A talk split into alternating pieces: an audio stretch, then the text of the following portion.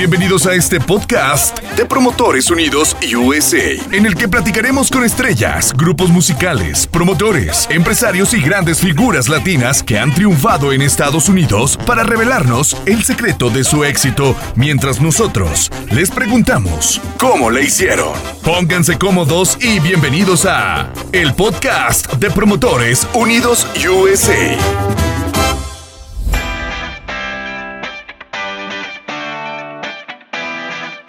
Buenas tardes y buenas noches, dependiendo de dónde nos estén escuchando y viendo a través de nuestro canal de YouTube y Spotify Promotores Unidos USA. Bienvenidos a este su podcast de cabecera. ¿Cómo le hicieron? Mi nombre es Rodrigo López y es un gusto tenerlos como siempre. Y para esto también me está acompañando el queridísimo Omar Rodríguez. ¿Cómo estás, Omar? Muchas gracias. Este, bien, bien, bien. Pues aquí contento de estar nuevamente contigo, estar aquí compartiendo una buena charla juntos y, ¿por qué no?, con personalidades del espectáculo que también es una delicia platicar con ellos. Claro que sí. Y como lo vieron en el capítulo anterior, no es suficiente una entrevista, así que hoy nos acompaña el señor Abel de Luna, así que también es muy importante saber cómo le hicieron los que llevan a todo este talento hacia nuestros escenarios. Así que bienvenido, señor Abel, ¿cómo estamos? Vamos muy bien, aquí tranquilos, un poquito todavía en la casa, que no salimos mucho y en la oficina por esta pandemia y esperamos que ya el próximo año se pueda que hemos estado tranquilos todo este año. Claro que sí, ojalá ya el año que viene podamos volver todos a los escenarios.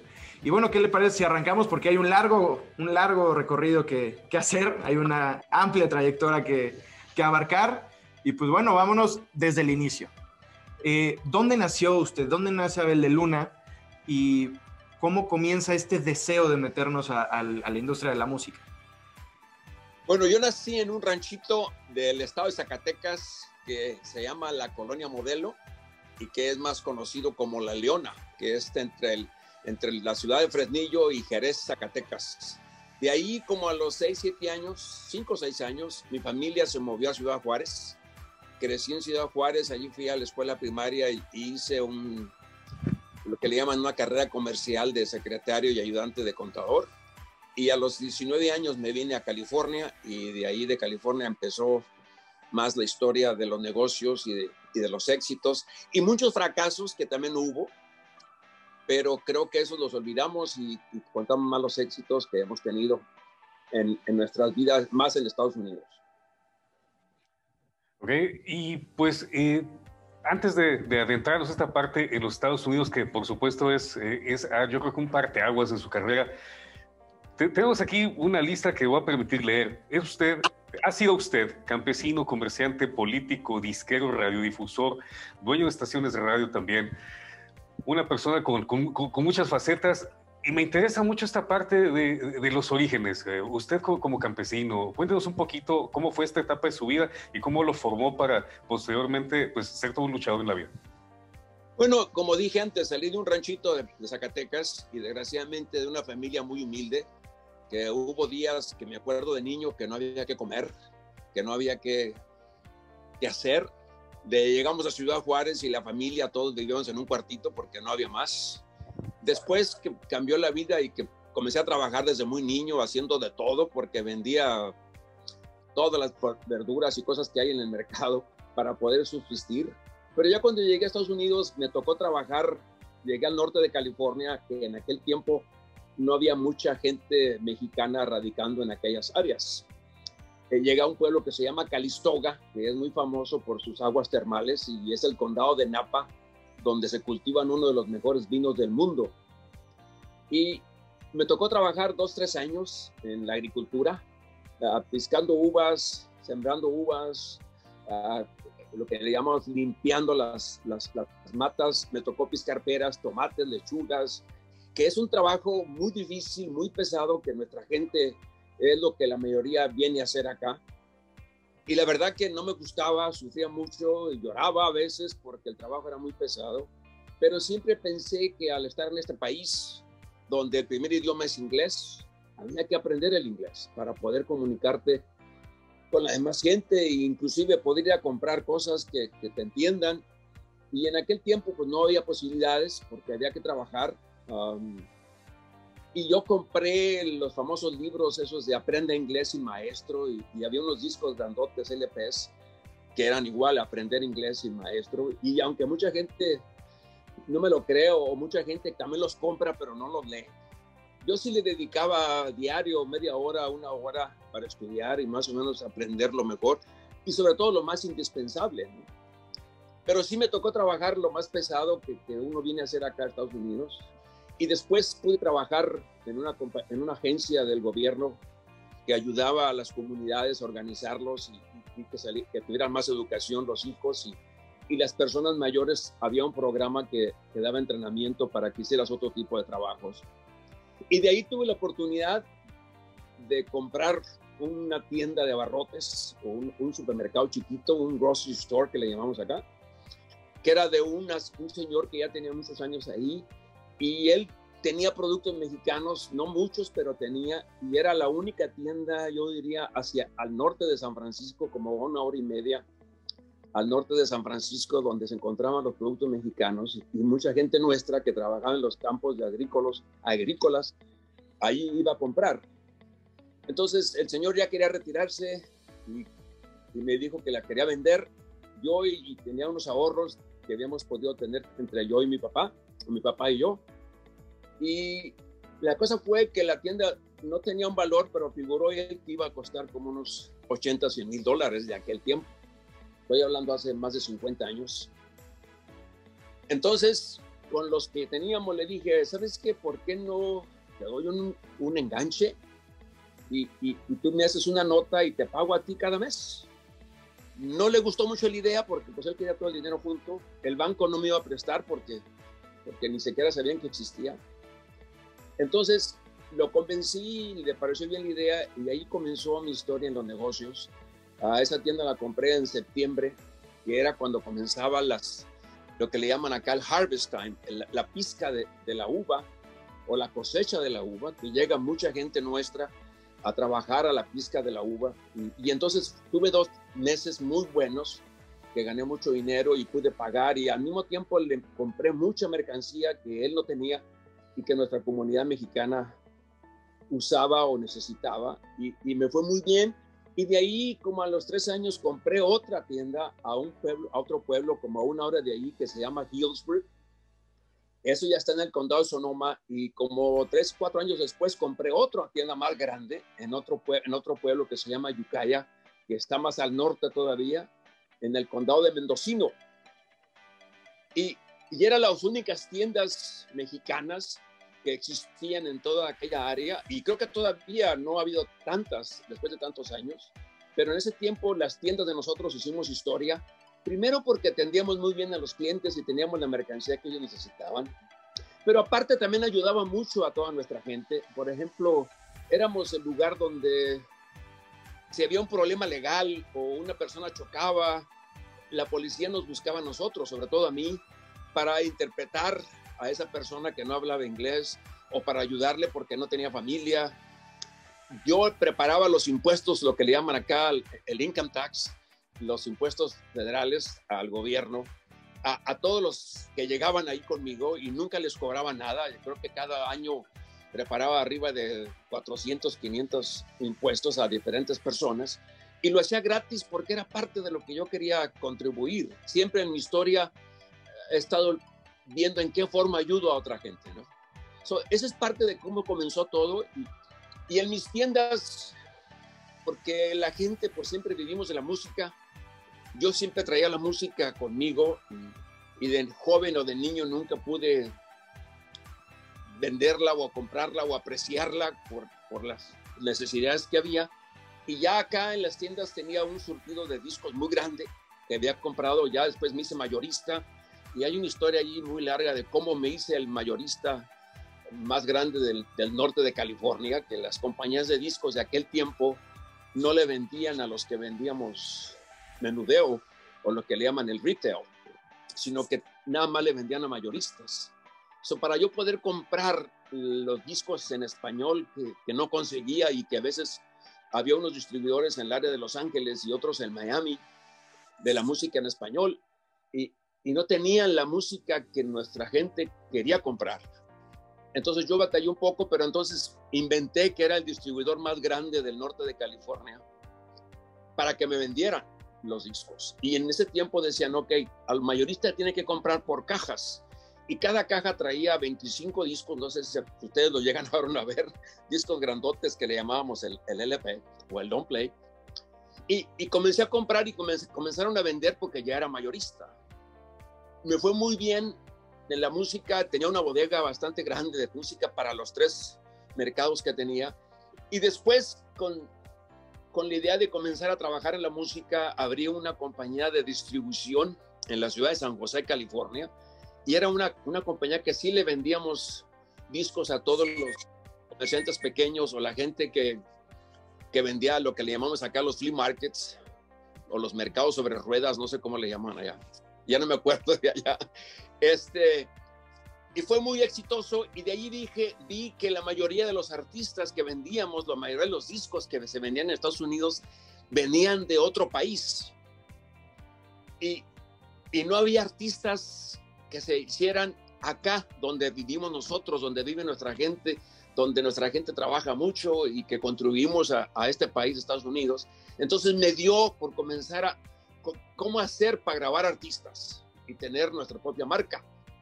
Y de ahí salieron dos o tres grupos del norte de California y salió uno que sí son muy famoso y que sigue siendo muy famoso, que se llama Los Huracanes del Norte y que grabamos como 10, 12 discos LPs de aquel tiempo y que hicimos, creo que hicimos historia porque eh, hicimos muchos éxitos con ellos y luego llegaron otros artistas más que fuimos grabando y luego conseguí artistas a México.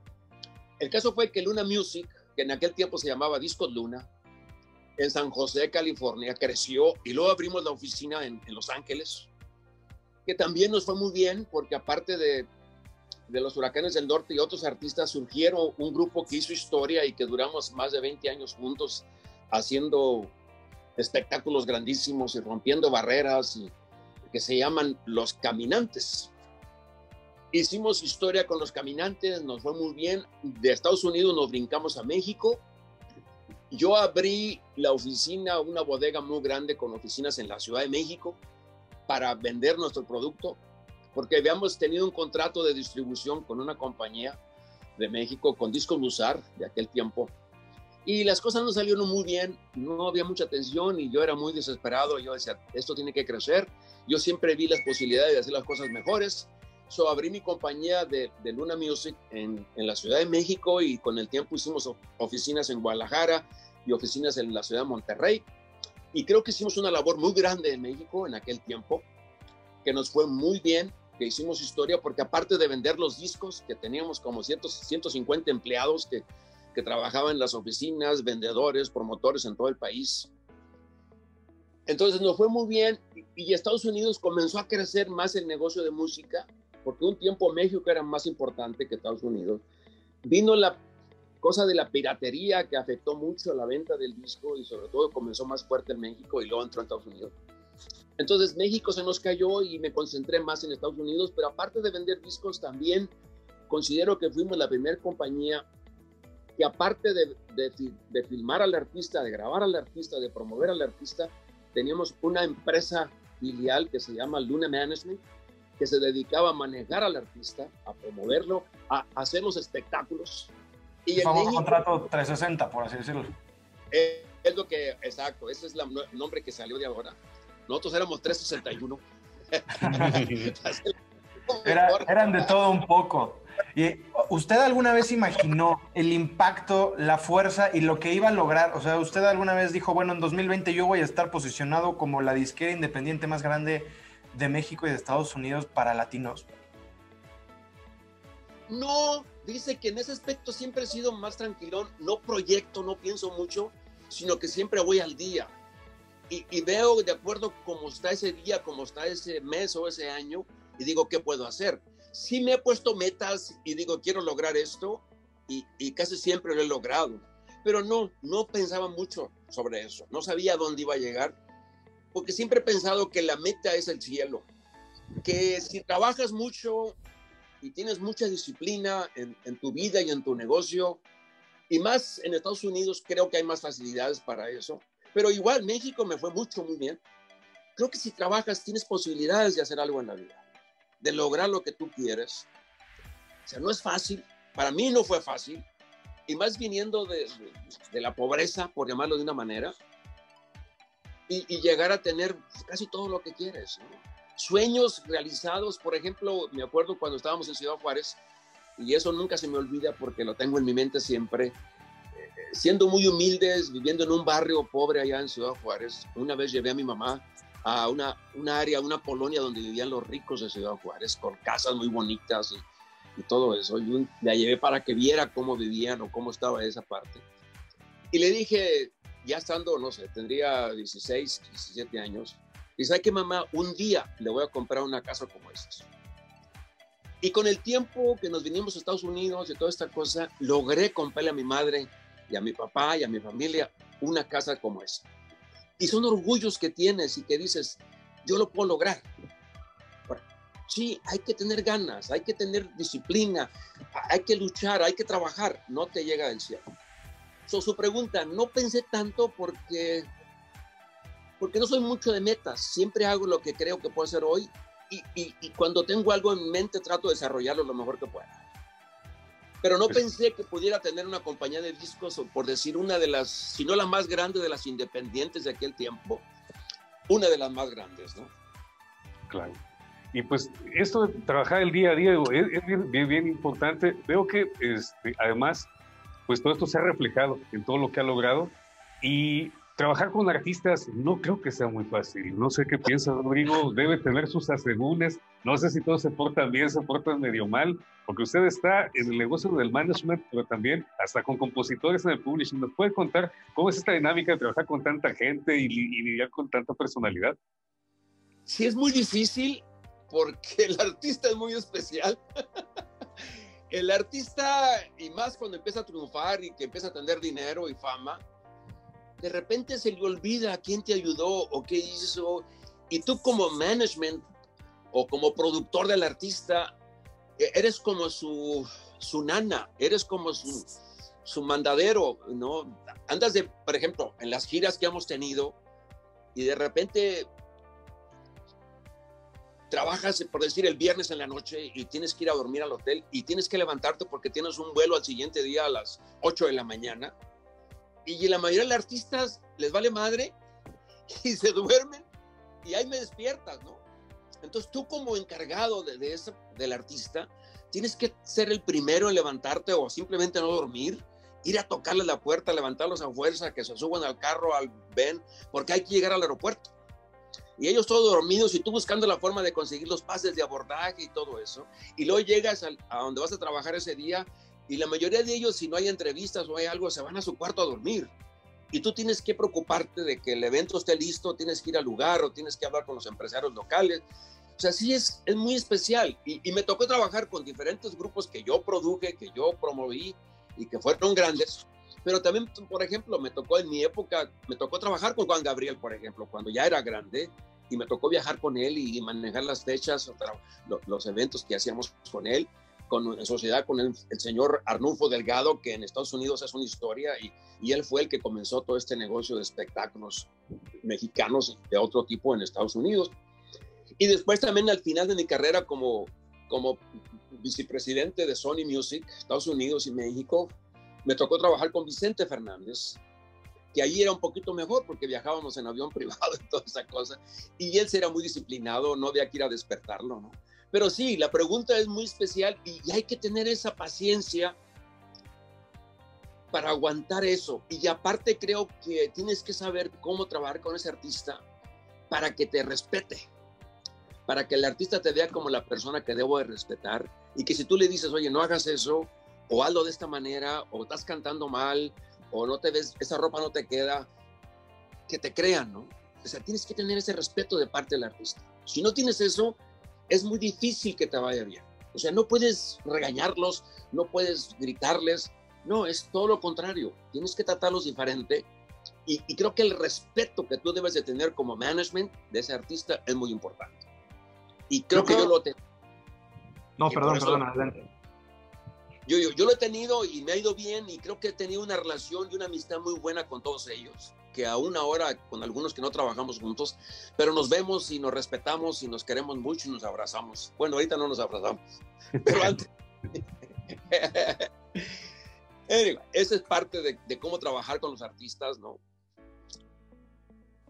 No sé, me iba a preguntar, me iba a decir algo. No, iba a rescatar esta parte que creo que es algo sumamente interesante que muchas veces platicamos por simplemente estamos aquí haciendo un poco de tiempo entre, entre entrevistas o, demás. Y, es justo lo que vemos también en las famosas ya series eh, biográficas de artistas y demás. Y muy pocas veces tenemos la oportunidad de escuchar un testimonio de un manager o de alguien de, pues, de la importancia que tiene usted en el medio. Y el escuchar todas estas partes, todo esto, al final creo que es algo que al público le interesa mucho saber, que a nosotros también nos interesa saber y que la mayoría ni siquiera se imagina, ¿no? Que, que, a lo mejor nada más creen que es levantar el teléfono y vender una fecha, ya, padrísimo, ya estuvo. Pero es todo el trabajo de tener una visión, de tener el acierto de, con esa persona, porque muchos pueden tener el talento, pero sin la disciplina, pues se pueden caer. Entonces, es toda esta parte, esta conjunción de cosas que tienen que formar a un artista que, pues, usted como manager tiene que ser capaz de ver, detectar y explotar en, en el buen sentido de la palabra eh, explotar para que ellos puedan cumplir su sueño, que es cantar ante miles de personas, ¿no? Entonces, toda esta parte del acierto de un artista, a mí me gustaría saberlo ya en materia de, chismoso. Todos los que nos ven van a decir que soy el chismoso siempre, pero es algo que a mí siempre me da mucha curiosidad. ¿Cómo Abel de Luna eh, está sentado, ve o escucha demos o un video y dice, estos chavos tienen potencial, los quiero ver, los quiero escuchar, platicar con ellos? ¿Cómo es el proceso de de fichar, por hablarlo en términos de fútbol, a, unos, a unos nuevos talentos que para usted pueden ser un buen prospecto, pero a lo mejor para no, para no errar a tiempo futuro. De no son disciplinados, o les vale, o se quieren separar, o etc. Yo lo que siempre hice cuando mi compañía comenzó a crecer, o sea, y siempre lo he hecho yo personalmente, por ejemplo, yo superviso mucho qué grabamos, qué canción le queda a ese cantante porque no todas las canciones le quedan a todos los cantantes. Hay de acuerdo con la voz, de acuerdo con el tono de voz que puede tener, hay que buscarle ese material, esa canción que le quede, ¿no? Ahora, cuando ya crecí más, pues tenía mucha gente que me ayudaba en mi oficina, tanto de Estados Unidos como de México, que me ayudaban a escuchar material. Por ejemplo, en una semana nos podían llegar 20, 40 demos y ellos escuchaban y me decían, Abel, de estos 40 que llegaron, tenemos 10 que consideramos que tienen posibilidades. Y yo escuchaba esos 10 y de ahí veía cuáles tenían más posibilidades y luego trato de hablar con ellos, conocerlos, a ver si de veras como personas tienen las posibilidades de ser artistas, de, trabajar, de hacer lo que tiene que hacer el artista o el cantante para alegrar el éxito. Y en, los, en aquellos tiempos era más fácil porque, por ejemplo, yo decía, ok, voy a grabar estos 10 artistas, les voy a hacer un disco, lo voy a promover. Y pensaba que de esos 10, uno me iba a funcionar y se iba a quedar. Los otros nueve se quedaban en la mitad del camino, no había disciplina, las esposas o las novias no los dejaban viajar, que, era muy, que es muy seguido eso. Entonces, de esos nueve perdíamos la inversión o, recuperábamos algo de la inversión, pero con uno o dos que funcionaran a un nivel, era negocio ahora sigo haciendo lo mismo, no trabajo tanto porque gracias a Dios cuando hubo las vacas gordas yo guardé un dinerito invertí y vivo bien. Ahora trabajo más o menos la mitad de lo que trabajaba antes. Antes trabajaba como 80 horas a la semana, ahora trabajo nomás 40.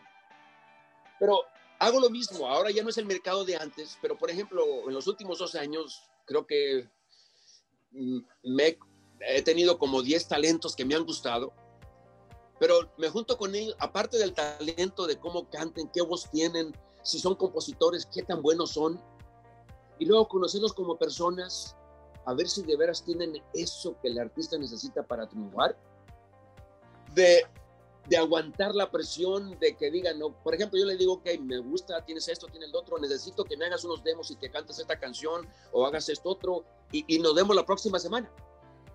y les dejo tarea, si, si veo que no les interesa o, o, no hacen su tarea, o simplemente le das una cita y dices, aquí te espero a las 3 de la tarde, y, te llaman a las 5 y dicen, oye, no puede ir, a ver si puedo mañana. Entonces dicen, bueno, este, esta persona no tiene muchas posibilidades porque, porque el día que le llegue el éxito, si le llega, no va a saber hacerlo. So, eso siempre lo he cuidado y ahora con más razón, que está más difícil el negocio de hacer, de hacer éxito y de desarrollar artistas. Pero creo que hay que tener esa visión esa visión de, escuchar. Ahora, algo que yo siempre he hecho, porque creo que, que mi experiencia en la vida y, que yo creo que es lo que debe de hacer un, un management, una compañía de management o, un productor de música, ah, yo, me, yo escucho el material, yo me meto al estudio con ellos a grabar, o sea, tengo ayuda, gente que me ayuda y de repente ya no estoy en el estudio cuando graban la música, porque para mí la música es más técnica. Si la guitarra, el guitarrista está grabando y se equivoca en una tocada ahí, pues regresas y lo corriges. Yo cuido mucho la voz, yo normalmente dirijo la voz y, con la gente mía que trabajamos juntos en equipo, yo escucho la mezcla y digo, ok, esto no, no quedó bien, hay que subir la voz, hay que bajarle, hay que ponerle esto, o sea, ¿qué, ¿qué, le falta a esa canción? Ha habido ocasiones en que una canción, sobre todo lo ranchero, de repente necesita un gritito ranchero ahí a la mitad de la canción o al principio, que José Alfredo Jiménez está cantando una de esas que, que te hacen llorar y, y, le pones un gritito para que le dé sabor a la canción. Y a veces eso te ayuda a que sea un éxito. So, yo siempre he participado de todo eso, ¿no? desde un principio de buscar los temas, de buscar los cantantes, hasta llevarlos arriba. Y dentro de todo este caminar, me imagino que han pasado mil cosas, ha habido muchos éxitos, pero también una que otra decepción. ¿Nos puede contar oh. una, una, anécdota que le haya pasado ahí, que, que, lo haya puesto, pues, como decimos así, como a país chayotes con, con, los artistas, que lo haya puesto así como que eh, entrar en pánico? Sí, muchas veces. Una de ellas me acuerdo ahorita, bueno, he tenido varias, pero una vez, una de ellas que me acuerdo, teníamos un festival muy grande en la ciudad de Chicago, que antes había, hacíamos festivales tres, cuatro veces al año, en sociedad con, con Iván Fernández, que es uno de los promotores más importantes de Estados Unidos y de, sobre todo de la ciudad de Chicago, que éramos socios. Y el estrella de ese festival eran los caminantes estábamos trabajando en México, en los eventos, en los bailes, y ese viernes había que volar a Chicago, porque el festival era viernes, sábado y domingo. Y aparte de trabajar el festival, también hacíamos bailes en la noche, en otro lugar. Cuando estoy esperándolos yo ya en Chicago, porque yo volé de California para allá, y me resulta que tres de, cuatro de ellos no pudieron volar. No los dejaron pasar creo que tenía, no tenía problemas de visas o ah, no me acuerdo. El caso fue que no llegaron. Entonces, Agustín, que es el cantante de Caminantes, estábamos nada más él y creo que dos más y yo. Y el evento estaba llenísimo, ¿no? la gente esperándolos. Y, me, y, le digo, Agustín, pues ¿qué hacemos? Oye, el público quiere verte, ¿no?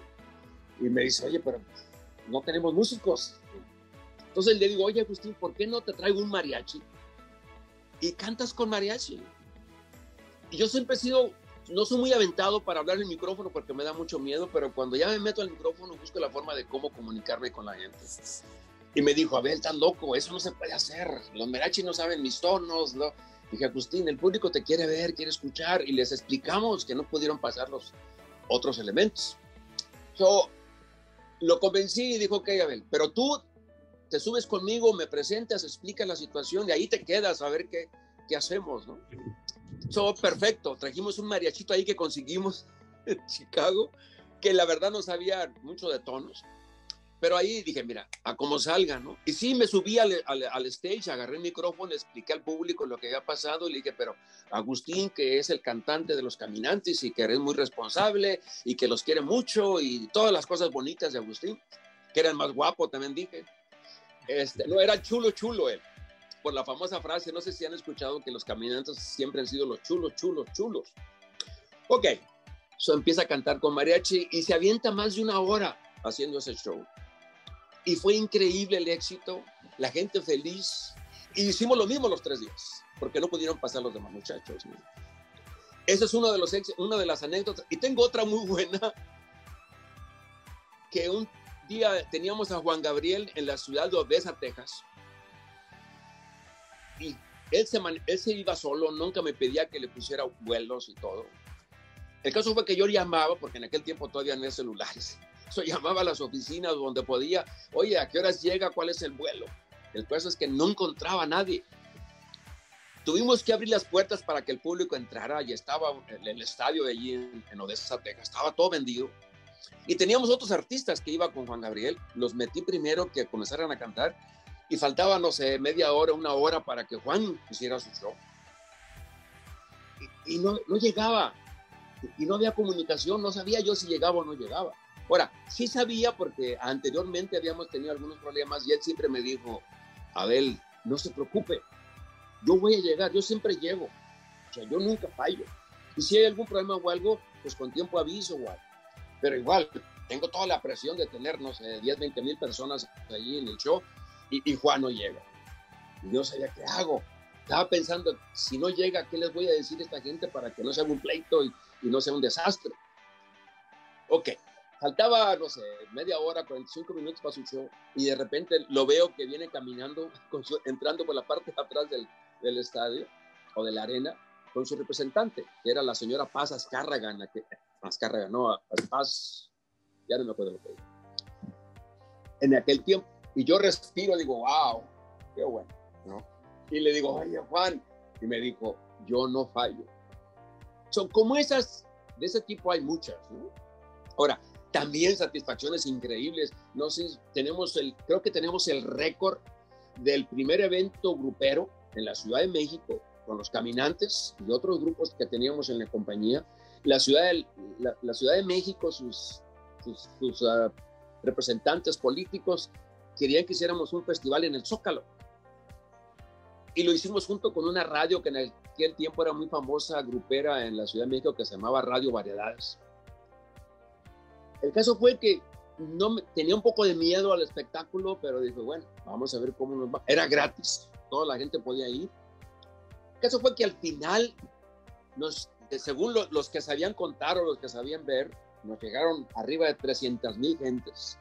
Estaba todo el zócalo llenísimo, que no se veía nada, no había un espacio libre. Y aparte las calles alrededor también llenas porque la gente ya no podía arrimarse más esas satisfacciones que, tú, tu artista, y aparte yo que participaba con ellos presentándolos y, diciendo algo en el micrófono, eso no, no, no lo compras.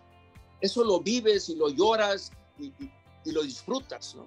Y después volvimos al Zócalo porque fue un éxito que nos pidieron que regresar como dos veces más y fue lo mismo. Y, y, ya, ya vas más preparado porque ya esperas ese mismo éxito. Es más, me acuerdo de la segunda vez que fuimos, y había miles y miles de gentes y en la no eso en la tarde y en la noche teníamos que ir a un baile como a una dos horas de ahí de, de, la Ciudad de México se acabó el evento y mucha gente se quedó porque querían verlos querían saludarlos ¿no? y en la parte de atrás del stage estaba cerrado no podías entrar más que el artista o la gente que podía entrar al, al backstage y había una ambulancia para cualquier emergencia, que ya ve que los eventos de esos mucha gente se desmaya y todo eso. Entonces yo no podía sacar a los caminantes de allí en su camión porque dije, el público no nos va a dejar. Porque ya, ya habíamos vivido eso antes. Y pensé, ¿cómo le hago? ¿Qué hago? Porque hay que salir de aquí. Entonces se me prende el foco y le digo a la gente de la ambulancia, oye, préstenmela y, y déjame sacar a los muchachos en la ambulancia y le dije a los muchachos, mire, cuando ya estén como una cuadra de aquí, que vean que ya la gente se paran y saluden a toda la gente para que los vean que ya se fueron. Y luego ya nos vamos nosotros en el camión. Ok, eso sale la ambulancia ¡ah! y la gente se hizo por un lado porque pensaban que era una emergencia.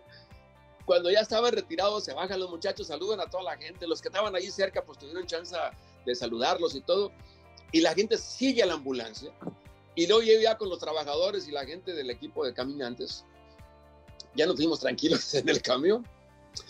pero en ese momento piensas, ¿qué hago? ¿Cómo resuelvo el problema? Y como esos, hay muchas, muchas anécdotas con diferentes artistas que me ha tocado trabajar y me ha tocado desarrollarlos en, la mayoría de las veces, ¿no?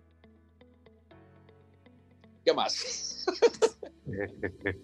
Cuéntales un chiste porque los veo muy serios son de esas anécdotas que, justamente no sabemos o nunca vemos y, son de esas que marcan a una banda o que marcan una historia y son de esas gratificaciones también de las que hablábamos hace rato, que no necesariamente tiene que ser una gratificación monetaria, por así decirlo, sino el que se acerca un fan, el que le pidan la foto, el ver a 300 mil personas en el Zócalo de la Ciudad de México, que de por sí solo el Zócalo es imponente, bueno, con 300 mil personas yo no me quiero imaginar la locura que es.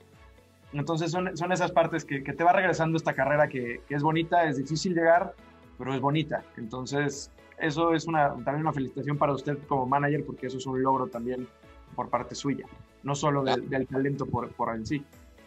Y como y no, yo siempre he pensado, porque quizás es mi forma de ver la vida, que hay que ayudar, hay que ayudar a los demás.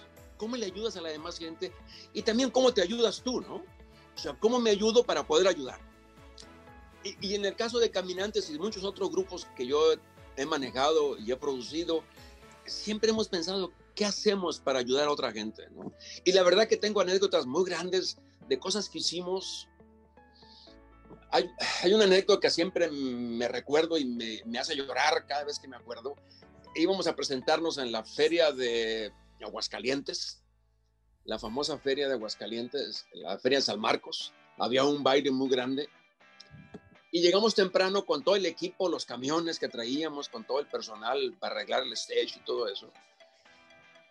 Y en la tarde, no sé, serían las 4 o 5 de la tarde, me llega una señora que quería hablar conmigo y, y la gente que me ayudaba la pasaron donde yo estaba y, y, me dice, señor, mi hija está enferma, no puede moverse, no puede caminar. Y ella, es fanática de caminantes. Su sueño, y no sé cuánto tiempo más va a vivir, pero su sueño es conocer a caminantes. Y vivía no sé, 10, 10 cuadras, 15 cuadras de allí del, de la plaza donde íbamos a actuar. Y le digo a los muchachos que gracias a Dios siempre hubo un buen equipo con caminantes. Era muy raro que, que sugeriera algo así, que ellos dijeran, no, no lo queremos hacer. Porque también pensaban muy similar a la forma mía de pensar. Entonces le dije, muchachos, hay esto, vamos a visitarla, le llevamos unos regalos.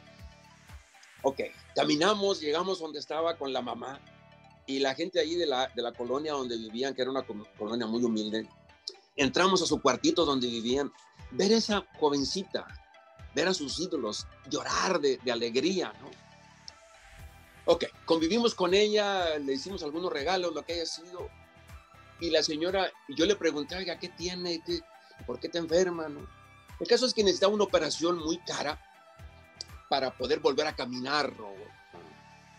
Y, y, y, se hablaba de una cantidad bastante grande para su operación. Yo no estaba seguro si debería ser cierto o no era cierto, si la señora me estaba engañando. Y, y, yo dije, bueno, si me engaña, pues no es problema mío. Hablé con los muchachos y le dije, oye, ¿por qué del evento de hoy no sacamos una, esta cantidad y se la damos? Para que se cure, para que le hagan la lucha, ¿no? So, los muchachos tranquilos, sí, ¿cómo no vamos a hacerlo?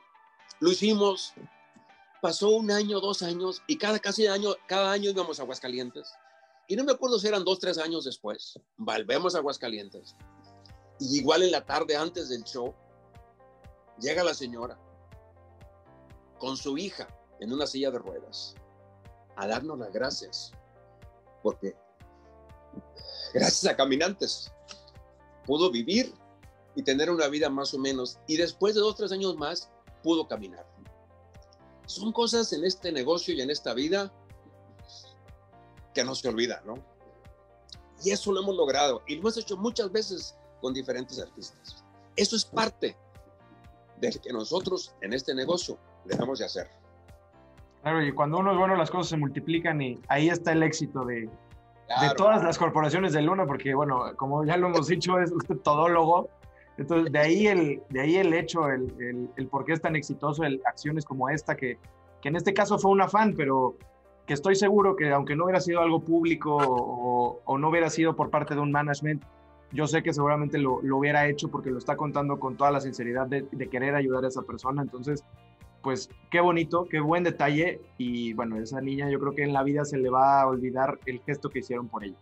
Claro. Y tengo otra que a veces creo que es la primera vez que la platico en, público, pero para mí es muy importante en mi vida. No sé si vieron en mi información que, que fui político y que fui alcalde o presidente municipal de un pueblo de California donde el 95% o más eran americanos, eran gringos, eran anglosajones y había una colonia mexicana de un 2% o 3% y que algunos ni votaban. Pero yo hice una campaña política y los gringos votaron por mí y fui primero consejero City Council y luego Vice Mayor y luego mayor del pueblo que por dos periodos que me eligieron.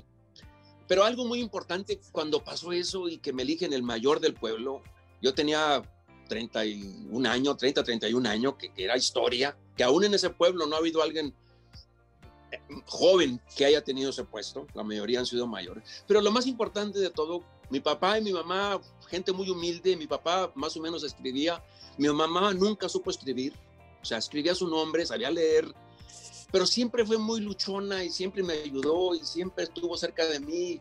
Y para mí ellos eran lo máximo. Cuando salgo electo y toda la prensa cubre el, y salió en televisión y toda la cosa que el primer mexicano mayor de un pueblo de esa parte, llevé a mi papá y a mi mamá a, a lo que le llaman allá en México la presidencia municipal o acá el City Hall. Y le digo, mire, yo soy el mayor de este pueblo ver las caras de mi madre y de mi padre, orgullosos de su hijo, que sale de un rancho pobre, como se dice en inglés, jodido porque no tenía nada, y llegar a lograr eso. Eso le quiero decir que cualquier persona, cualquier joven que quiera hacer algo en su vida, lo puede lograr. Es trabajo, es disciplina y ganas de querer hacer las cosas. Pero la satisfacción no la compras con nada. Claro, y yo agregaría un gran corazón también para, eh, además de trabajar todos estos sueños, tener estos principios, esas cosas bonitas que nos dejan los papás, que nos deja la familia, de tener esta, e, este corazón abierto para enfrentar la vida, para entregar lo mejor de uno mismo. Y la verdad, este, gracias por compartirlo. Eh, como dice usted, es la primera vez que lo platica este, así en público. En verdad, muchas gracias. Y ya que estamos en este, en, tocando este tipo de temas, yo creo que no dudo ni tantito que tiene toda la fortaleza para enfrentar un año como el que acabamos de pasar y además para enfrentarlo con mucha interés. ¿Cómo ha enfrentado usted, don Abel, este 2020 desde que comenzó esto de la pandemia? Primero, lo, lo he disfrutado mucho, porque es la primera vez en mi vida que me quedo en casa, que casi no salgo y que yo soy fanático de la televisión, de ver los, los deportes, de ver películas y antes nunca tenía tiempo. Y ahora le he dedicado tiempo a mi casa, a disfrutar mi casa, que tengo una casita muy tranquila, muy acogedora. Y lo he disfrutado mucho. Y pensando dije, ok, no puedo estar encerrado todo el tiempo. ¿Qué puedo hacer que no sea los espectáculos? Porque no hay espectáculos. So, yo tengo una compañía, la compañía de discos, que todavía tengo un catálogo bastante interesante y que lo movemos en la parte digital y que la verdad nunca tomé el tiempo de aprender cómo, cómo trabaja lo digital. Siempre lo delegué a alguien y a ver qué, pero sentía que no estábamos haciendo el trabajo que necesita. Y porque yo no lo sé hacer. O sea, no puedo delegarle a alguien si yo no sé cómo se hace. estos meses me enfoqué mucho en aprender cómo trabaja lo digital, qué tienes que hacer para generar ganancias en, en el YouTube y en las redes sociales, cómo promueves un artista. Y me enteré que esto lo debería haber hecho mínimo hace 10 años. Y sí estoy un poco atrasado en las redes sociales y en la tecnología, pero este tiempo lo utilicé para aprender más de eso. Y me dediqué también a, a, grabar. Yo tengo dos estudios de grabación aquí en nuestro edificio y me dediqué a grabar más cosas. Este tema nuevo de, los, de banda Arcángel R15, hicimos como 40 discos de canciones que tenemos grabadas, con la Sonora Tropicana hemos grabado. O sea, yo me estoy preparando para tener material que puedo promover el próximo año. Y aparte, me he tomado el tiempo necesario para escuchar una buena canción, para pensar en qué arreglo debe de llevar y, y dirigirlo en el estudio, la voz, que lleve todos los ingredientes esa canción para que tenga todas las posibilidades que a la gente le guste. So, sí he aprovechado, o sea, no puedo hacer eventos, no puedo hacer esto. ¿Qué hago? Que me mantenga ocupado y que me mantenga contento y que esté produciendo algo. ¿no? Bueno, ya, a planear el 2021, que ya empezamos a ver una, una lucecita ahí en el final del túnel. no, no en el mal sentido, sino que estamos viendo ya una, una luz de esperanza, por decirlo de alguna manera. Entonces ahora nos toca planear 2021 y, y, eso es justo lo que yo quería preguntarle. Para el año que viene, ¿qué está, está planeando? ¿Está planeando gira? ¿Está planeando discos?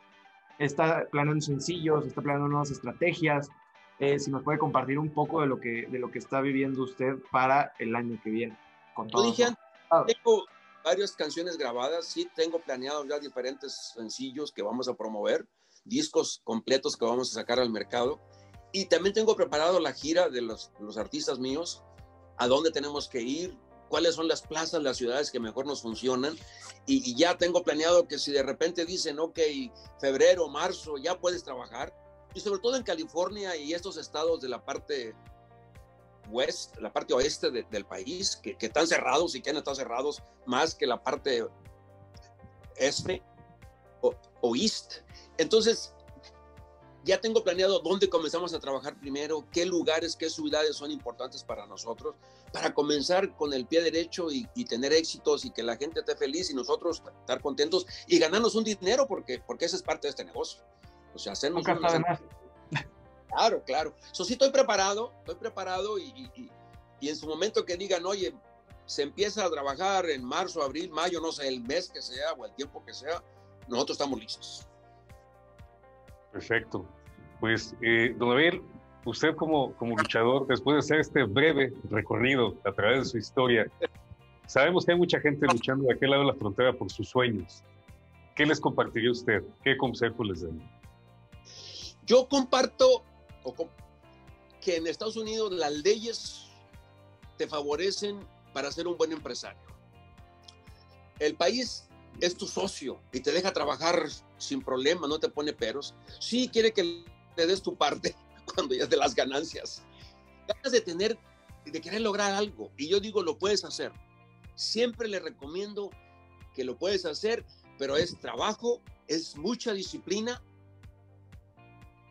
ser noble, ser honesto, que creo que en la vida es lo mejor para que no tengas problemas después. Y, y vas a hacer, vas a lograr lo que quieras y sobre todo la gente joven que tiene más posibilidades. Pero cualquier persona puede lograr lo que quiera con eso, trabajando, luchando, disciplina y, siendo honesto con lo que haces. Pues muchas gracias, Don Abel. Ya lo escucharon todos. Eso ya es un consejo que tenemos que, tomar todos y, y, pues con poder en la palabra para, para poder darlo. Muchísimas gracias, Don Abel, por abrirnos las puertas de, de su casa, por, por, todas estas historias, por todas estas anécdotas, por compartirnos un poco de la fórmula del éxito que, que, logró encontrar usted y por este testimonio tan, tan bonito. Sobre todo yo me quedo mucho con, con esta historia de, de, la niña en Aguascalientes. Creo que es un gesto muy bonito y es regresarle un poco al público todo lo que da. Entonces, muchísimas gracias por eso. Gracias, Omar. Gracias a ustedes, Rodrigo, Omar, un placer y que Dios los bendiga y que en la vida les vaya muy bien.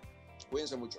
Muchísimas gracias, Don Elian. Espero ya nos estaremos, nos estaremos viendo pronto, esperando ya que, que, acabe esta tortura de la pandemia y nos deje regresar a las arenas, a los estadios. Claro muchísimas gracias, Don Abel. Gracias a ustedes. También muchísimas gracias a todos los que nos escucharon y nos vieron a través de nuestro canal de YouTube y de Spotify. No se olviden de seguirnos en nuestras redes sociales como Promotores Unidos USA, en TikTok, Instagram, Facebook, Twitter y en todas, eh, la que no han inventado ya estamos también en esa. Entonces, en todas búsquenos como Promotores Unidos USA. Muchísimas gracias, Omar, por acompañarnos. Hombre, un placer estar por aquí y eh, muchas gracias a todos por vernos en todos nuestros canales. Los vemos muy pronto. Y ya saben, somos Omar Rodríguez y Rodrigo López y esto fue Cómo le hicieron. Si quieres más contenido exclusivo de Promotores Unidos USA, así como entrevistas y noticias del mundo del espectáculo, suscríbete a nuestro canal, activa la campanita y síguenos en Facebook, Instagram y TikTok.